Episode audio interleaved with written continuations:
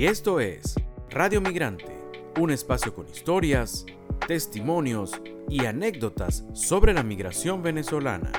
Hablamos con los que se fueron, pero también con los que se quedaron o volvieron. El día de hoy en Radio Migrante conversamos, tenemos como invitada a la barquisimetana Saraí Torres. Ella vive en Bucarest, la capital de Rumanía, en Europa.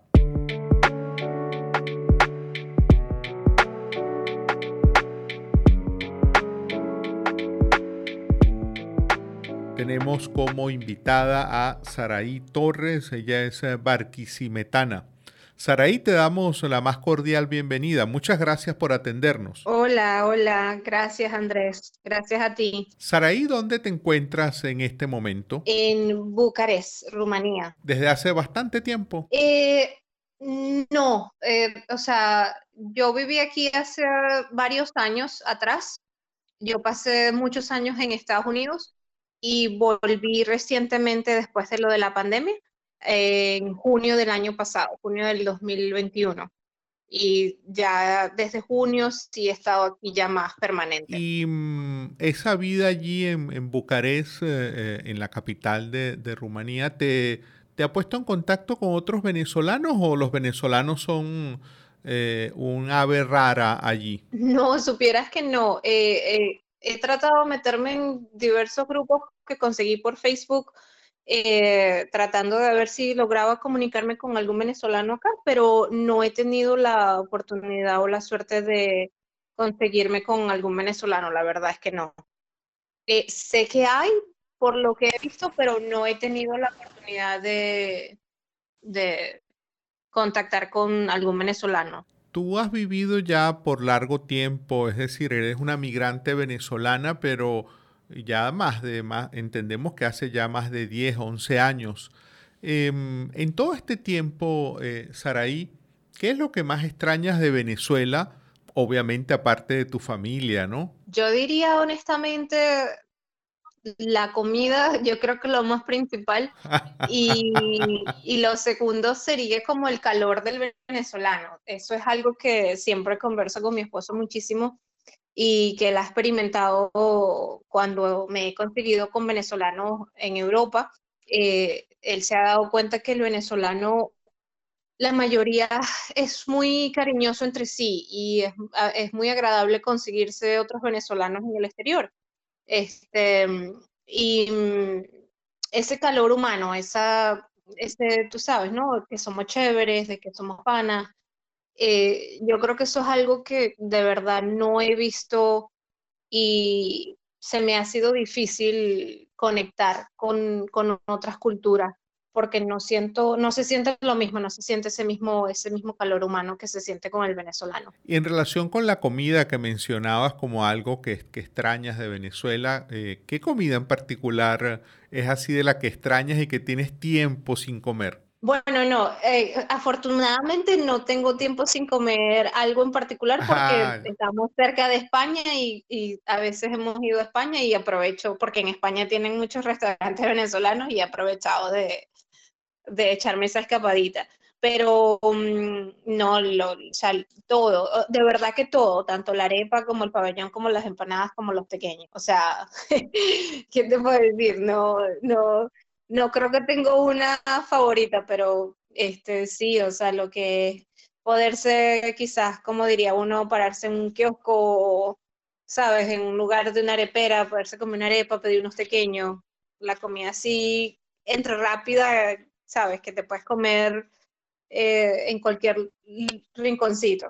Y allí en Rumanía, ¿qué se come así, así como has dicho tú, en esos kioscos, en rinconcitos, que es una comida como rápida de paso? ¿Qué come la gente allí en esa comida rápida de paso? No, ellos en lo personal, o sea, como cultura de ellos como tal, no tienen algo parecido. Eh, lo que más se ve en cualquier esquina, por así ponerlo, es lo que ellos llaman shawarma, que es un poco diferente al, que nosotros llamamos shawarma, pero es, diferente, pero es parecido, o sea, es la misma tortilla y todo, pero los rellenos son los mismos, pues, o sea, y es lo que más mm, se ve así en las esquinas, pero no es lo mismo que un par de pequeños, pues, por así decirlo, es, más, mm, está más influenciado por Turquía en mm, ese aspecto. Claro, claro, esa vecindad, esa cercanía con, con Turquía, pues marca también la, la comida, ¿no? Sí, sí, sí, sí, correcto. Entonces no,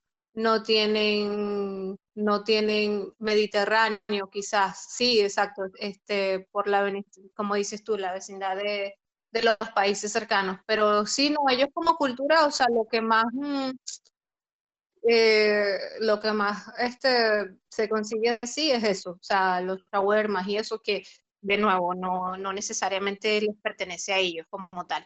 La comida de ellos como tal es un poco más pesada, es, mm, no es muy variada, es, es, es, simplemente carne, carne roja comen muchísima y, mm, y, y, papas, papas fritas o papas asadas o puré de papa, todo lo que tenga que ver con papas. este, y mucha carne en ese aspecto, entonces es, es, un, poco, un poco pesado la forma en cómo ellos comen.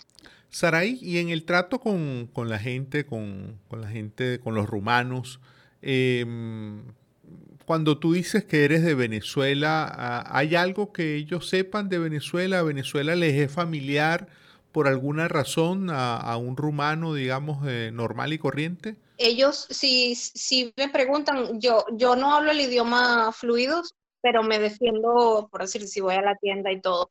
Les entiendo, pero cuando lo hablo, obviamente ellos saben que es, soy una persona extranjera y eso inmediatamente les da curiosidad.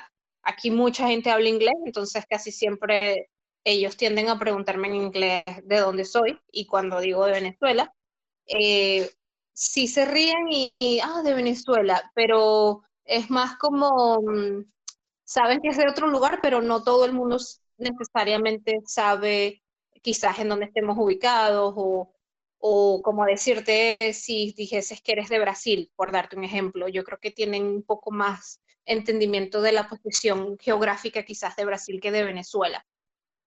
Em, no, no, siempre son muy amables cuando digo que soy de Venezuela, pero como te digo, la cara que, que ponen es, como de confusión. Hay pocas personas que sí, que me han preguntado en español después, me dicen, ah, hablas español. Entonces, sí, sí, el español es el idioma que hablamos. So, diría que entonces prácticamente con lo que lo asocian serían con el idioma de que es ah, español, no necesariamente con quizás con algo típico del país, sino quizás más que todo con, con, el idioma. Si saben que, o sea, si saben de Venezuela, simplemente me preguntan, ah, o sea, que hablas español. Y ahí, allí en tu vida cotidiana, ¿te consigues con otras personas que hablen, eh, que hablen español? Sí, eh, muchos, muchos rumanos hablan español porque aquí, mm, sobre todo las mujeres, tienden a ver muchas telenovelas latinoamericanas, cosa que me parece muy cómica. Sí, sí, les gustan mucho las novelas latinoamericanas y, han aprendido el idioma español a través de las telenovelas. ¡Wow! ¡Qué increíble, ¿no? Sí, eh, bueno, lo que pasa es que para el rumano es, es quizás un poco más fácil conversar el español y entenderlo. Eh, que, que, para nosotros eh, como español hablar el rumano porque como ellos tienen, tú sabes, ¿no? Este, influencias rusas del alfabeto, entonces mm, ellos, o sea, para nosotros las ciertas pronunciaciones son muy difíciles de, distinguir. Para ellos el español es mucho más fácil. Mm. Entonces, les gusta, y he visto que les gusta mucho, porque eh, si me dicen, eh, ah, sí, así practico el español y cosas así, o sea, que les, les, llama mucho la atención. Les parece una lengua muy, muy romántica. Qué increíble este tema de cómo la, las telenovelas, por ejemplo, tengan un impacto en un país tan, tan, tan distante, ¿no? Oye, sí, y, y, pasan telenovelas de, de, las antiguas, antiguas, o sea, te estoy hablando de eh, María la del Barrio, por ejemplo, en estos días estaba cambiando los canales y dije, no puede ser, esa novela es demasiado vieja como novelas actuales. O sea, eh, y puede ser a cualquier hora del día y puedes conseguir telenovelas de, y en español, no traducidas ni nada.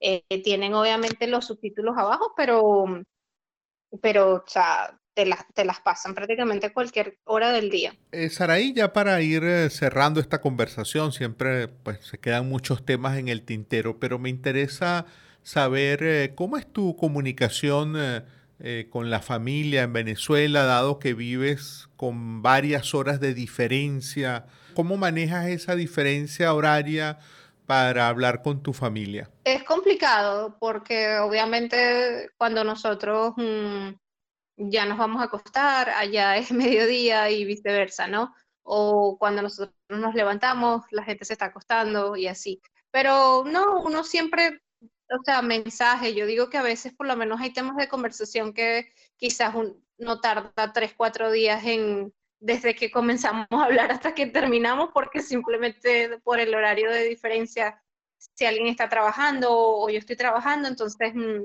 mientras uno se puede responder, y a veces terminan haciendo así, pues dos, tres días de conversación. Este, y si no, bueno, a veces tratamos de, de cuadrar un fin de semana del mes donde podamos hacer una videollamada y allí es donde como que ya más mm, tranquilidad para el tema de la conversación, pero tiene que ser algo programado, pues no, nunca es algo de, de que, ah, no, es, espontáneo, tú sabes, no, ah, ¿qué estás haciendo? Ah, te voy a llamar. de verdad que eso pasa muy poco por la diferencia.